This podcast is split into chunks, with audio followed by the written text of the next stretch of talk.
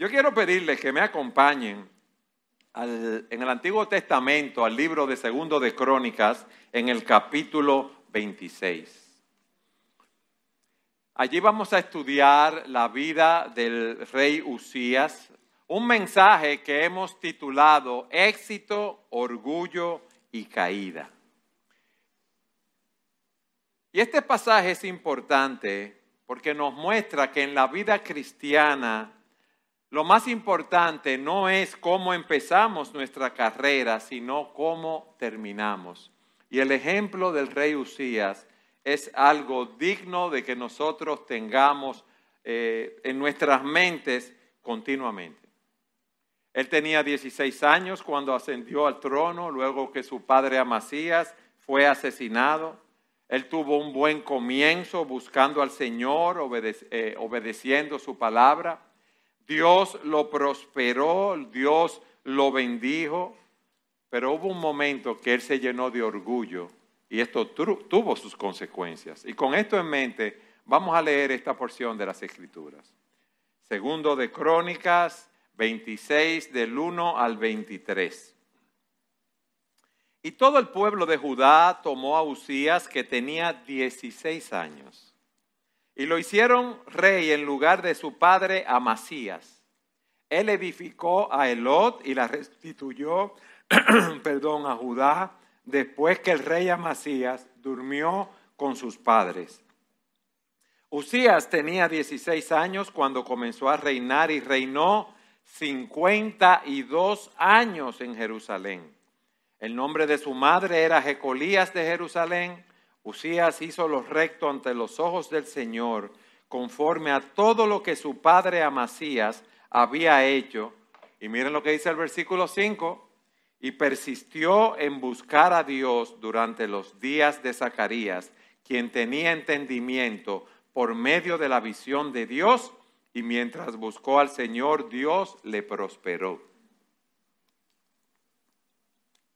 Salió y peleó contra los filisteos y derribó la muralla de Gad, la muralla de Jabnia, la muralla de Asdod. Además edificó ciudades en la región de Asdod y entre los filisteos. Dios lo ayudó contra los filisteos, contra los árabes que habitaban en Gurbal y contra los meunitas. Los amonitas pagaron tributo a Usías y su fama se divulgó hasta la frontera de Egipto, pues llegó a ser muy poderoso. Versículo 9. Usías edificó torres en Jerusalén, en la puerta del ángulo, en la puerta del valle y en la esquina de la muralla y las fortificó. Edificó también torres en el desierto y excavó muchas cisternas porque tenía mucho ganado, tanto en las tierras bajas como en la llanura. También tenía labradores y viñadores en la región montañosa y en los campos fértiles. Miren este detalle, porque amaba la tierra. Usías tenía un ejército listo para la batalla, que salía al combate por divisiones, conforme al número de su alistamiento, preparado por el escriba Jehiel y el oficial Maasías, bajo la dirección de Ananías, uno de los oficiales del rey. Versículo 12. El número total de los jefes de familia, guerreros valientes, era de 2.600 y bajo su mando estaba un ejército poderoso de 307.500 que hacían la guerra con gran poder para ayudar al rey contra el enemigo. Versículo 14. Usías proveyó además a todo el ejército de escudos, lanzas, cascos, corazas, arcos y ondas para tirar piedras. Miren que era un ejército bien equipado y en Jerusalén hizo máquinas de guerra inventadas por hombres hábiles para ponerlas en las torres y en las esquinas para arrojar flechas y grandes piedras. Por eso su fama se extendió hasta muy lejos, porque fue ayudado en forma prodigiosa hasta que se hizo muy fuerte. Versículo 16. Pero cuando llegó a ser fuerte, su corazón se hizo tan orgulloso que obró corruptamente y fue infiel al Señor su Dios, pues entró al templo del Señor para quemar incienso sobre el altar del incienso. Entonces el sacerdote Azarías entró tras él y con él ochenta sacerdotes del Señor, hombres valientes, y se opusieron al rey Usías y le dijeron, no le corresponde a usted, Usías, quemar incienso al Señor, sino a los sacerdotes, hijos de Aarón, que son consagrados para quemar incienso.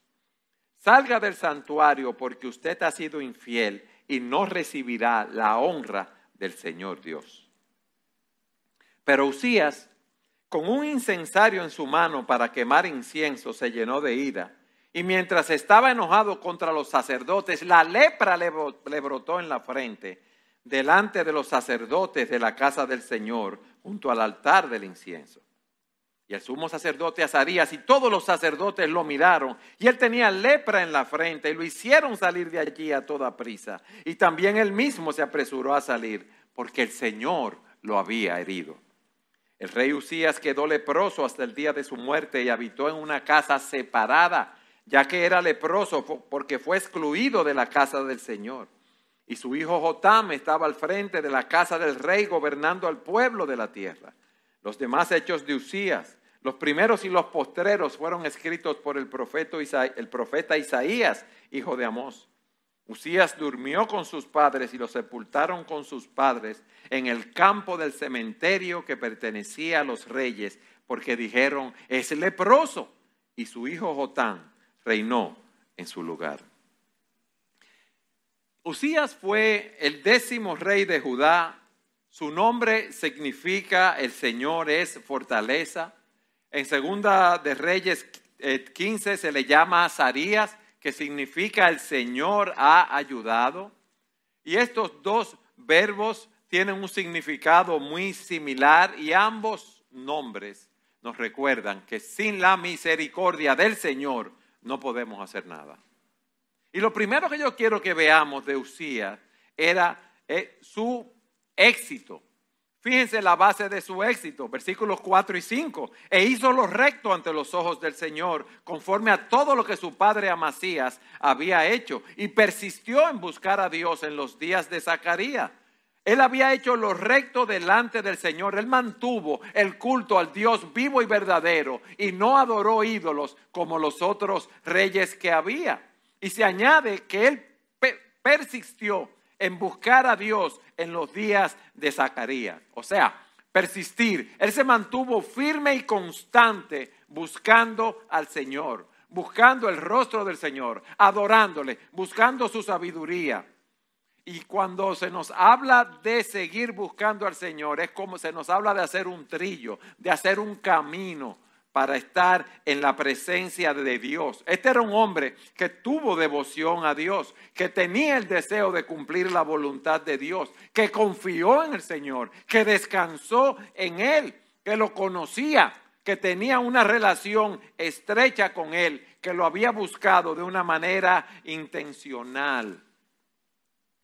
Frecuentemente Él estaba delante del Señor él tenía un camino, vamos a decirlo así, espiritual que recorría en todo tiempo y en todo momento para estar en la presencia del Señor. En términos de actuales del Nuevo Testamento, podríamos decir que era un hombre que buscaba primeramente el reino de Dios y su justicia, sabiendo que todas las demás cosas iban a ser añadidas.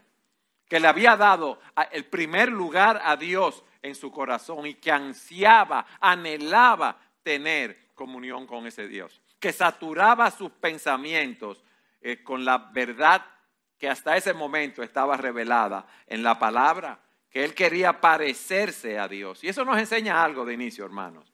Si yo te preguntara hoy, ¿qué es lo más importante para ti? ¿Qué tú me dirías? ¿Es Dios y tu relación con Él? ¿Es buscar su reino y su justicia? O tú dirías, bueno, eso sería quizás lo tercero o lo cuarto en mi vida, primero va mi trabajo, mis hobbies, luego mi familia o el orden que tú tengas. Primero van mis metas, mis logros, lo que yo puedo hacer. Aquí se nos habla que debemos tener esa relación con Él. Dios debe ser lo primero en nuestras vidas. Por eso las escrituras nos dicen en Proverbios, confía en el Señor con todo tu corazón y no te apoyes en tu propio entendimiento. Reconócele en todos tus caminos y Él enderezará, enderezará tu senda. Él había confiado en Dios desde los 16 años, fíjense, en ese reinado cuando empezó, para que Dios guiara su vida. Él se había apoyado en Dios y en su palabra. Y se nos dice que él persistió en buscar al Señor en los días de Zacarías, quien tenía entendimiento por medio de la visión de Dios. Este profeta Zacarías es desconocido para nosotros. No sabemos nada de él, sino que tenía entendimiento por medio de la visión de Dios. Aparentemente él podía discernir o distinguir las visiones que recibía de Dios y aplicarlas. Sabía distinguir lo verdadero de lo falso. La nueva versión internacional traduce esto aquí diciendo, cuando habla de Zacarías, ¿quién lo instruyó en el temor del Señor? Él instruyó a Usías en lo que el Señor realmente decía. Y aquí tenemos otra aplicación. Fíjense cómo un hombre de Dios, como un creyente maduro, puede ser de gran influencia para los más jóvenes cuando actúa como un mentor, como un, discipulador. Este hombre, este profeta Zacarías influyó sobre la vida de Usías y esto lo llevó a él a persistir buscando al Señor y Dios lo bendijo por esa cercanía que Él estuvo con él, pero nosotros, hermanos, aquellos que somos más maduros, debemos instruir a los más jóvenes conscientemente, mentorearlos, disipularlos en los caminos de la, de la fe. Pero en el versículo 5 se nos dice, y mientras buscó al Señor, Dios lo prosperó, Dios lo capacitó. ¿Y cuál fue la base de su éxito, si podemos decir así? Que él tenía una correcta relación con Dios buscaba la voluntad de Dios, quería agradar a Dios y Dios lo bendijo. ¿Cómo sabemos que lo bendijo? Bueno, aquí vemos también su prosperidad. Fíjense, su éxito en la guerra era un gran comandante militar. Versículo 6, salió y peleó contra los filisteos y derribó la muralla de Gad, la muralla de Jabnia y la muralla de Asdod. Él triunfó en esa guerra con los filisteos. Él demolió sus fortificaciones y puso allí sus propias guarniciones, porque dice, además edificó ciudades en la región de Asdod y entre los filisteos. Versículo 7, miren lo que dice, y Dios lo ayudó contra los filisteos, contra los árabes que habitaban en Gurbaal y contra los meunitas, que algunos manuscritos dicen amonitas. Y los amonitas, nos dice en el versículo 8, pagaban tributo a Usías y nos dice ese versículo que su fama se divulgó, hasta la frontera de Egipto, pues llegó a ser muy poderoso. También se nos dice que era eh, muy dotado como constructor. Versículo 9. Usías edificó además torres en Jerusalén, en la puerta del ángulo, en la puerta del valle y en la esquina de la muralla, y las fortificó. Él actuaba a la ofensiva contra las otras naciones, pero él no descuidó la defensa de su reino. Fíjense, él edificó torres, fortalezas en Jerusalén, pero tampoco se olvidó de fortalecer otros lugares del país que estaban indefensos. Miren el versículo 10, en su primera parte. Edificó también torres en el desierto. ¿Para qué? Para proteger al pueblo que vivía en el desierto de los ataques de esas tribus merodeadoras que había alrededor.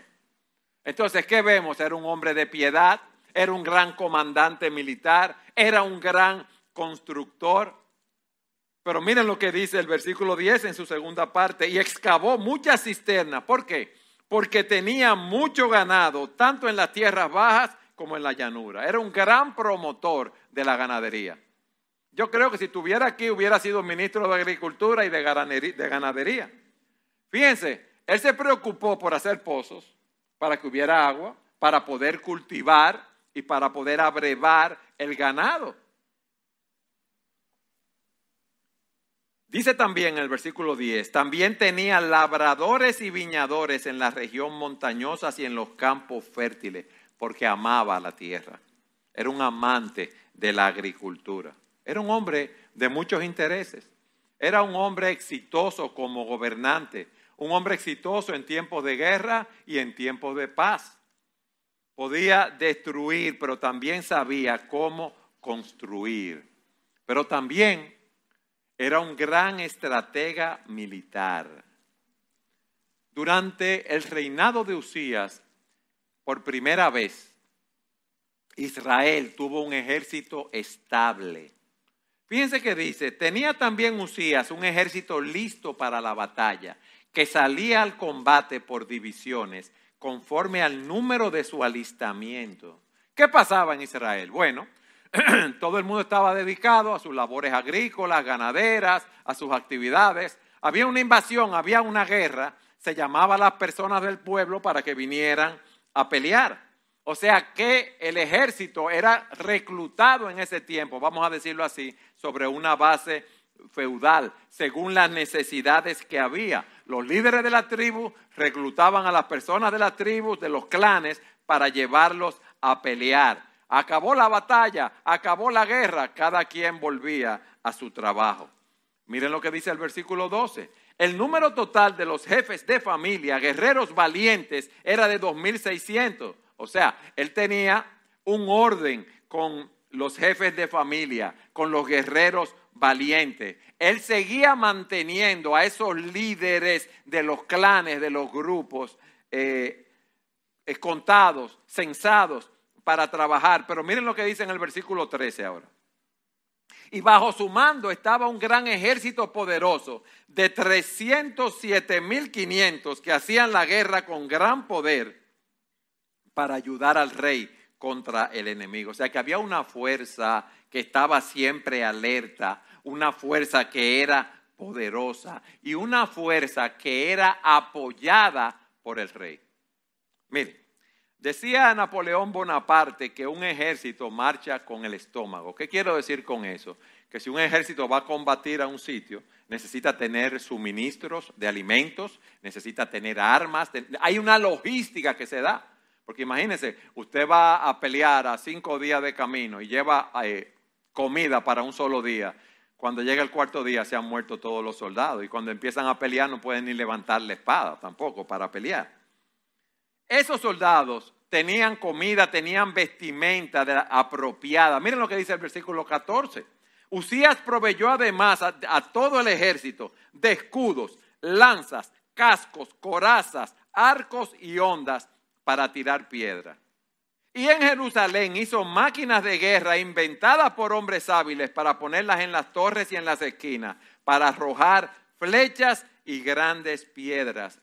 Máquinas que podían atacar al enemigo o podían estar dentro de la ciudad para ser disparadas de dentro de la ciudad. Y por eso dice que su fama se extendió hasta muy lejos porque fue ayudado en forma prodigiosa hasta que se hizo muy fuerte. Y la nueva traducción viviente dice, con la poderosa ayuda de Dios, Usías llegó a ser muy poderoso y su fama se extendió hasta muy lejos. Les pregunto, ¿era este hombre un hombre bendecido por Dios? A la luz de lo que hemos visto. Sí.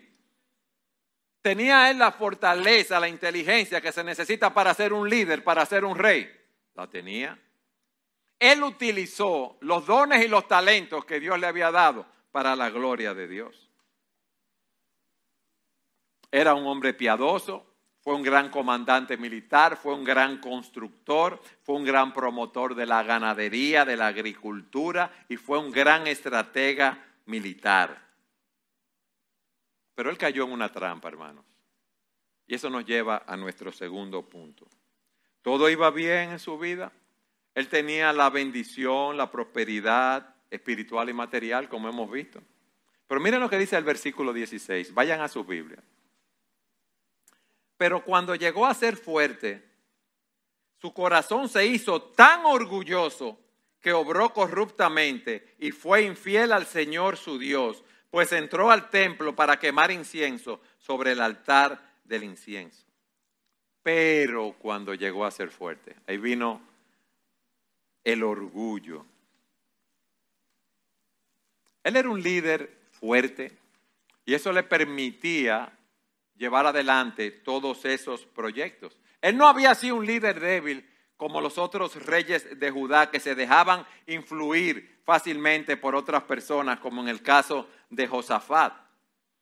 No era demasiado complaciente quizás con otros líderes, pero el hecho de tener esa fortaleza también se convirtió en una debilidad, porque él pensó que él podía hacer lo que él quisiera. Vamos a vernos reflejados en Usías. Él pensó que él podía hacer lo que él quisiera. Su fortaleza lo cegó y lo llevó a actuar de una manera inadecuada. Un líder fuerte, pero no buscó el consejo de los demás. dice la escritura que donde no hay consejo el pueblo cae, pero en la abundancia de consejeros está la victoria. Él no le hizo caso a nadie su corazón se hizo tan orgulloso que obró corruptamente. Él se enalteció, él se elevó, él se hinchó a sí mismo. Él confió demasiado en sus habilidades, él confió demasiado en su grandeza. Él se sintió superior a los demás y trató de robarle la gloria que merece a Dios. Miren hermanos, todos nosotros tenemos que luchar con el orgullo de una forma u otra. El orgullo es un exceso de amor por nosotros mismos que nos lleva a sentirnos superiores a los demás y que nos lleva a menospreciar a Dios y a su gloria. Él empieza buscando a Dios. Dios lo bendice. Él se desarrolla y él dice, pero yo mismo soy. Mi propio esfuerzo. Yo fui que lo hice. Ustedes han visto esos camiones grandes que transportan. ¿Qué dicen ahí? Mi propio esfuerzo. ¿Ya? Esto fue lo que él pensó, que él no necesitaba más nada. Y ese orgullo lo llevó a actuar corruptamente y a ser infiel al Señor. ¿Por qué? Bueno, porque en el templo los únicos que podían quemar incienso eran los sacerdotes. Pero él dijo, bueno, pero yo soy tan grande, yo he hecho tantas cosas, yo he llevado este reino hasta donde está. Eso no es nada que yo ahora entre en una esfera como es la sacerdotal? Dios mandó que eran Aarón y sus descendientes que iban a quemar el incienso. Dice la escritura, y Aarón quemará incienso aromático sobre el altar, ¿verdad? Lo quemará cada mañana al preparar las lámparas. Dios tiene un orden, Dios tiene un diseño. Y él pensó, como pensamos nosotros muchas veces, Dios dice esto, pero yo sé más que Dios, yo voy a hacer las cosas a mi manera y me va a salir bien. El orgullo, mis amados, está en la puerta de todos los pecados. Y cuando somos orgullosos es que más nos parecemos a Satanás. En Isaías 14, hablando del rey de Babilonia, algunos eruditos piensan que va más allá y habla de la caída de Satanás, dice, Isaías 14, 13, pero tú dijiste en tu corazón, subiré al cielo. Fíjense, yo subiré al cielo, por encima de las estrellas de Dios. Yo levantaré mi trono y me sentaré en el monte de la asamblea en el extremo norte. Yo subiré sobre las alturas de las nubes. Yo me haré semejante al Altísimo. Hermano, cuidado con nosotros creemos que somos autónomos e independientes. Cuidado con, creernos que somos como Dios. Cuando Satanás tentó a Eva, le dijo, pues Dios sabe que el día que de él comáis serán abiertos vuestros ojos y seréis como Dios, conociendo el bien y el mal. Ese es nuestro problema. Hay personas que hablan de baja autoestima. Pero nuestro problema es que tenemos una muy alta autoestima. Dice la escritura en Romanos 12:3, ninguno tenga más alto concepto de sí que el que debe tener, sino que piense de sí con cordura, conforme a la medida de fe que Dios repartió a cada uno. Fíjense que no dice, ninguno tenga más bajo, más bajo concepto de sí, sino más alto. ¿Por qué? Porque nosotros siempre nos creemos que somos lo máximo. Nosotros no creemos que somos la última Coca-Cola del desierto. Nosotros no creemos que todos los demás nos necesitan a nosotros. Y somos arrogantes, mis amados. Somos orgullosos.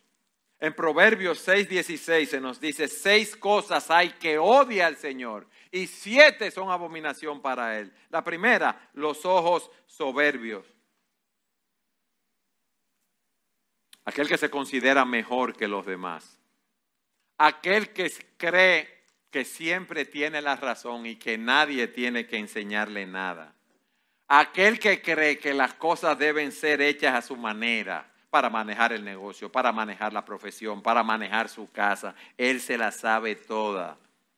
Que nadie le puede dar ningún consejo. Nadie lo puede detener porque esa persona, que somos tú y yo, no oímos a nadie. No, pastor, eh, yo no soy así, yo oigo a la gente, de cada día que me hablan yo escucho a uno. ¿Estamos en lo mismo? aquellos que cuando están determinados a un curso de acción, sabiendo lo que dice la palabra de Dios, escuchando el consejo, siguen adelante a pesar de eso. Y Dios odia esa actitud. Y hoy Dios nos está diciendo, chequense. Chequen si son ese tipo de personas. Analiza si por ese orgullo, esa soberbia, es que tú tienes problemas con tu familia, con tu esposa, con tus hijos, con tus vecinos, con tus compañeros de trabajo. Analiza si no es por esa situación que estás en la condición que estás, que no sales de un conflicto. ¿Por qué? Porque tú eres el que más sabe de la bolita del mundo, nadie sabe más que tú. Y cuando tú hablas ya no hay que dar más opiniones. Dios dice que las cosas deben ser de tal manera, pero yo la hago a mi manera. Miren el caso de Usías. Vamos a seguir viendo lo que pasa.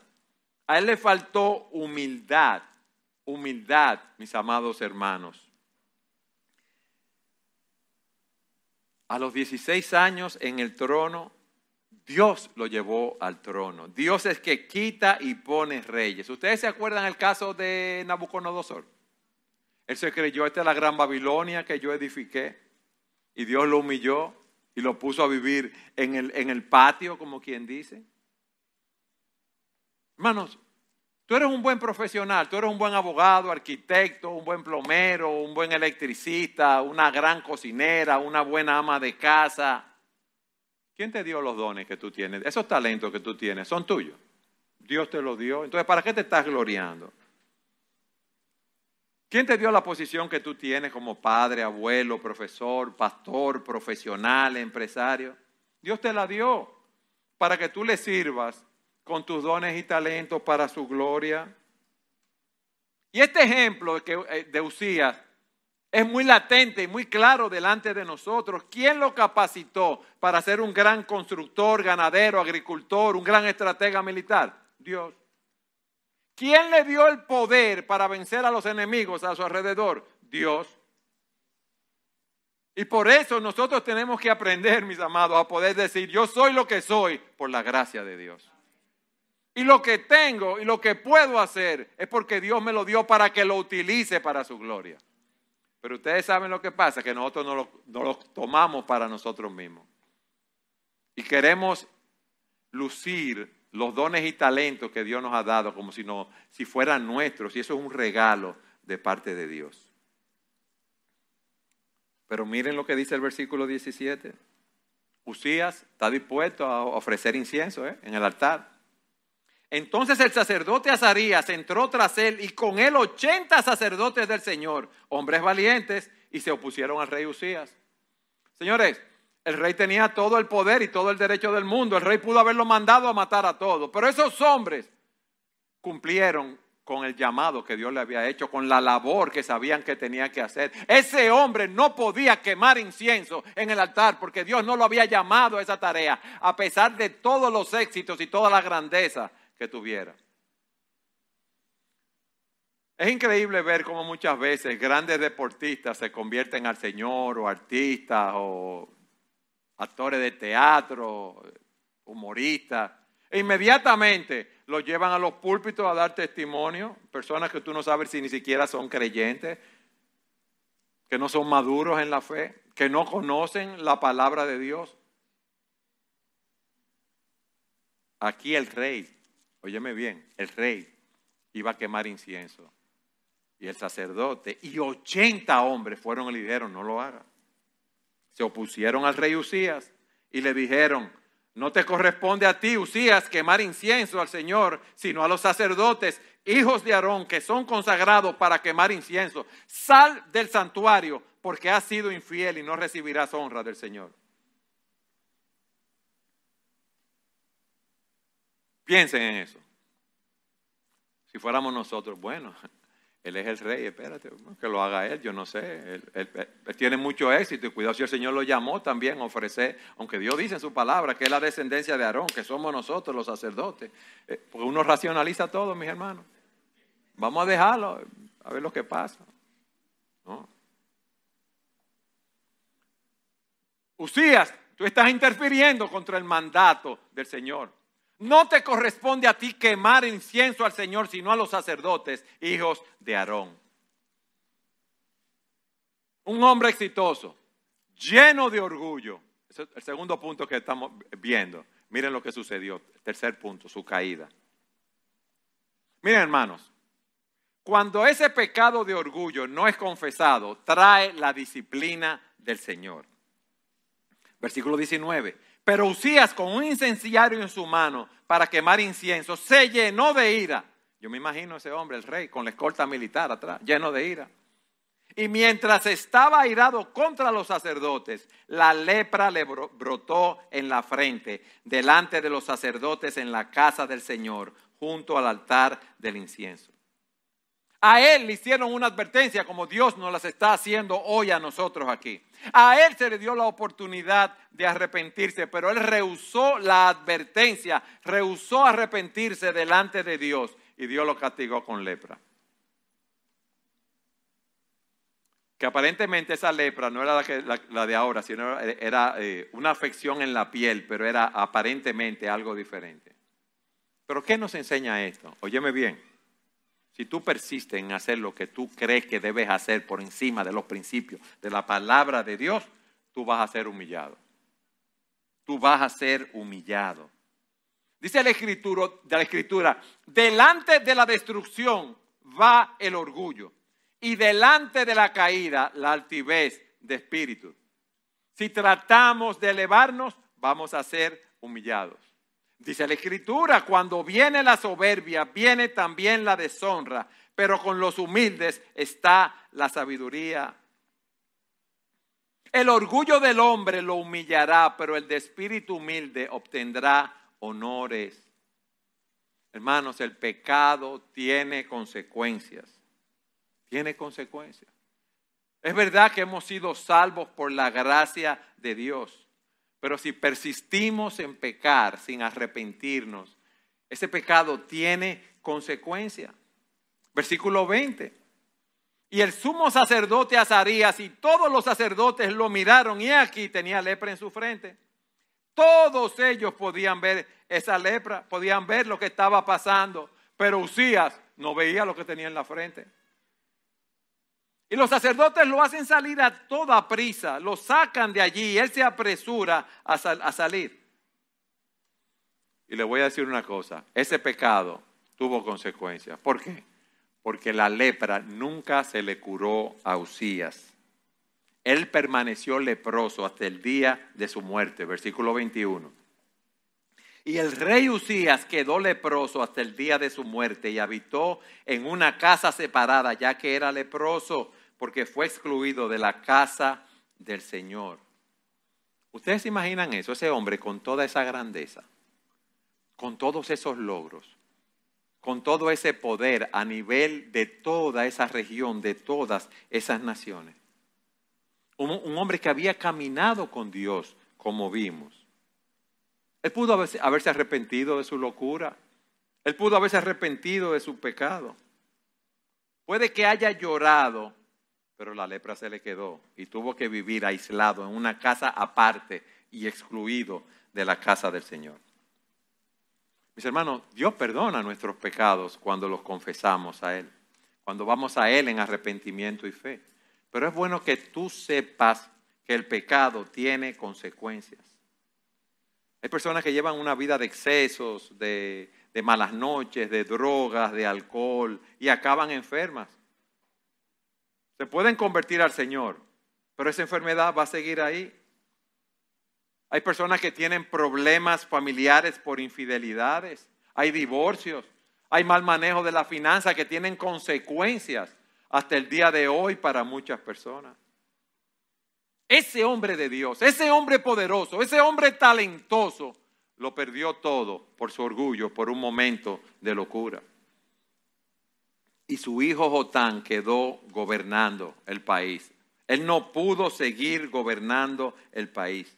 Y aquí vemos un cuadro, cómo el pecado nos separa, nos aísla. Y tú podrás decir, wow, pero está duro eso, ¿verdad? Porque él había sido un hombre piadoso. Sí. Y él había hecho bien al pueblo, ¿no es así? Wow. Y una lepra, y algo que no se le iba a quitar. ¿Por qué Dios le impuso un castigo tan severo? ¿Ustedes saben cuál es el castigo? El que ofrecía incienso sin ser sacerdote. El castigo era la muerte. Aún así, en medio de esa enfermedad, Dios estaba teniendo misericordia con él. Él no obedeció el mandato de un Dios tres veces santo. Él quiso hacer las cosas a, su manera, como muchas veces nosotros queremos hacerla, pero Dios, a pesar de eso, no lo mató, no lo fulminó, tuvo misericordia de él. Pero es algo que debemos entender. Dios no comparte su gloria con ningún hombre orgulloso. Dios honra a aquellos que lo honran. Y mientras Él lo estuvo honrando, Dios lo honró. Se nos dice aquí también, los demás hechos de Usías, los primeros y los postreros, fueron escritos por el profeta Isaías, hijo de Amós. No se trata, como dicen los comentaristas, del libro canónico de Isaías, sino alguna referencia de otro volumen, otro libro que escribió el profeta. Eso dicen los autores. Pero miren lo que dice el versículo 23. Y durmió Usías con sus padres y lo sepultaron con sus padres en el campo del sepulcro que pertenecía a los reyes, porque dijeron, es leproso. Y su hijo Jotán reinó en su lugar. Qué triste ver un hombre con tanto éxito, bendecido por Dios, como tuvo un fracaso tan grande. Señores, gobernó 52 años. Fue un buen rey. Ahora imagínense ustedes ahora lo que pasaba en el país cuando tú tienes un gobernante de 52 años que ha sido un gran gobernante y de repente se muere. Ahí vienen temores, desaliento, desánimo del pueblo. ¿Qué va a pasar? ¿Nos van a invadir las otras naciones? ¿Va a venir una guerra civil interna por el poder? ¿Van a querer derrocar, a, a Jotán, su hijo? Y en ese tiempo Isaías escribe, y en Isaías capítulo 6, ante toda esa incertidumbre, Isaías ve al que verdaderamente gobierna todas las cosas sentado en los cielos. Miren lo que dice Isaías 6, hermoso. En el año de la muerte del rey Usías, vi yo al Señor sentado sobre un trono alto y sublime y la orla de su manto llenaba el templo. Por encima de él había serafines. Cada uno tenía seis alas. Con dos cubrían sus rostros, con dos cubrían sus pies y con dos volaban y el uno al otro daban voces diciendo, Santo, santo, santo es el Señor de los ejércitos. Llena está toda la tierra de su gloria. Hay uno reinando en los cielos, hermano. No importa lo que pase. No importa que haya guerra China, Rusia, India, Irán, Irak, Estados Unidos y todo el mundo. No importa que haya rumores de guerra, temores por, guerra, desestabilización económica, desestabilización política. No importa que quieran venir grupos a traer leyes y prácticas que son antibíblicas. El Señor está en los cielos reinando. En medio de esa confusión, Isaías tuvo esa visión y eso está aquí para que nosotros nos gocemos viendo la obra de Dios, que nuestro Dios está en control de todo.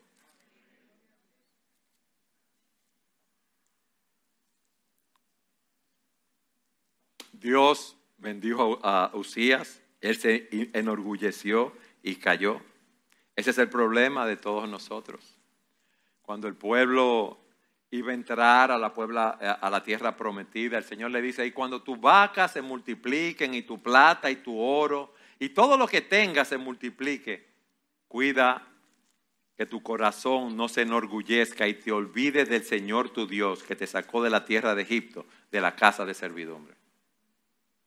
Hermanos, ¿cuántos de nosotros hoy estamos llenos de orgullo, llenos de nosotros mismos? Y aunque decimos el Señor te bendiga y tenemos una Biblia bajo del brazo y estamos aquí los domingos, estamos muy lejos del Señor y estamos muy confiados en nosotros mismos. Él dice, no sea que digas en tu corazón, mi poder y la fuerza de mi mano me han producido esta riqueza, esta riqueza. Pero acuérdate del Señor tu Dios, porque Él es que te da el poder para hacer riquezas, a fin de confirmar su pacto, el cual juró a tus padres, como en este día. Es una advertencia del Señor. Si tú te olvidas del Señor y si vas en pos de otros dioses y los sirves y lo adoras, tú vas a, a, tener problemas. Mis hermanos, hoy es un día de reflexión, hoy es un día de autoexamen, viendo el ejemplo de Usías. ¿Dónde está nuestro corazón? ¿Dónde están nuestros valores? ¿Dónde está nuestra prioridad? Dice la Escritura, el que piensa estar firme, mire que no caiga. Recordemos que todo lo que tenemos, todo lo que somos y todo lo que podemos hacer viene de la mano de Dios por su gracia. No entronicemos las bendiciones de Dios. No sustituyamos a Dios por las bendiciones que Él nos está dando. Hermanos, el Señor Jesucristo nos dio un ejemplo. Dice la Escritura, porque ya conocéis la gracia de nuestro Señor Jesucristo, que siendo rico, sin embargo, por amor a vosotros se hizo pobre, para que vosotros, por medio de su pobreza, fueran enriquecidos. Hermanos, miren el ejemplo de Cristo, es el ejemplo que tenemos que ver continuamente. No ir tras las cosas de este mundo.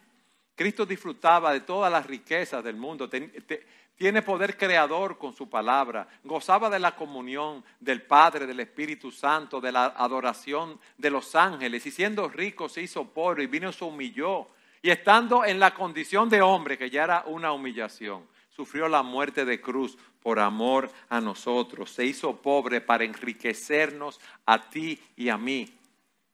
Y cuando nosotros vamos tras las cosas de este mundo, cuando nosotros nos llenamos de, nosotros mismos, de ese orgullo, le estamos diciendo al Señor, ese sacrificio que tú hiciste no es necesario, porque yo mismo soy, yo lo puedo hacer yo solo. Y Dios nos está llamando hoy a una reflexión.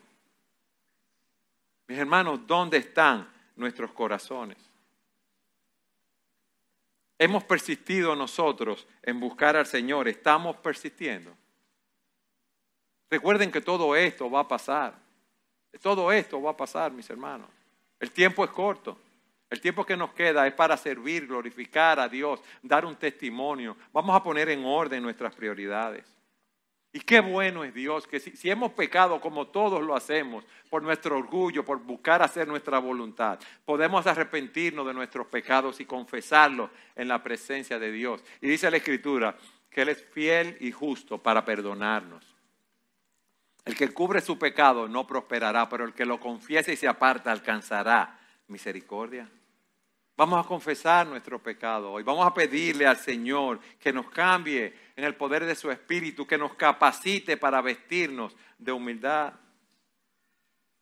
Hoy es el día aceptable, mis hermanos. Viendo el ejemplo de Usías, cómo el éxito lo llevó a enorgullecerse en vez de dar gloria a Dios y lo llevó a caer. Esas palabras, esos ejemplos están por ahí frente a nosotros para que nosotros veamos el camino que debemos seguir y podamos glorificar y exaltar su nombre. Amén.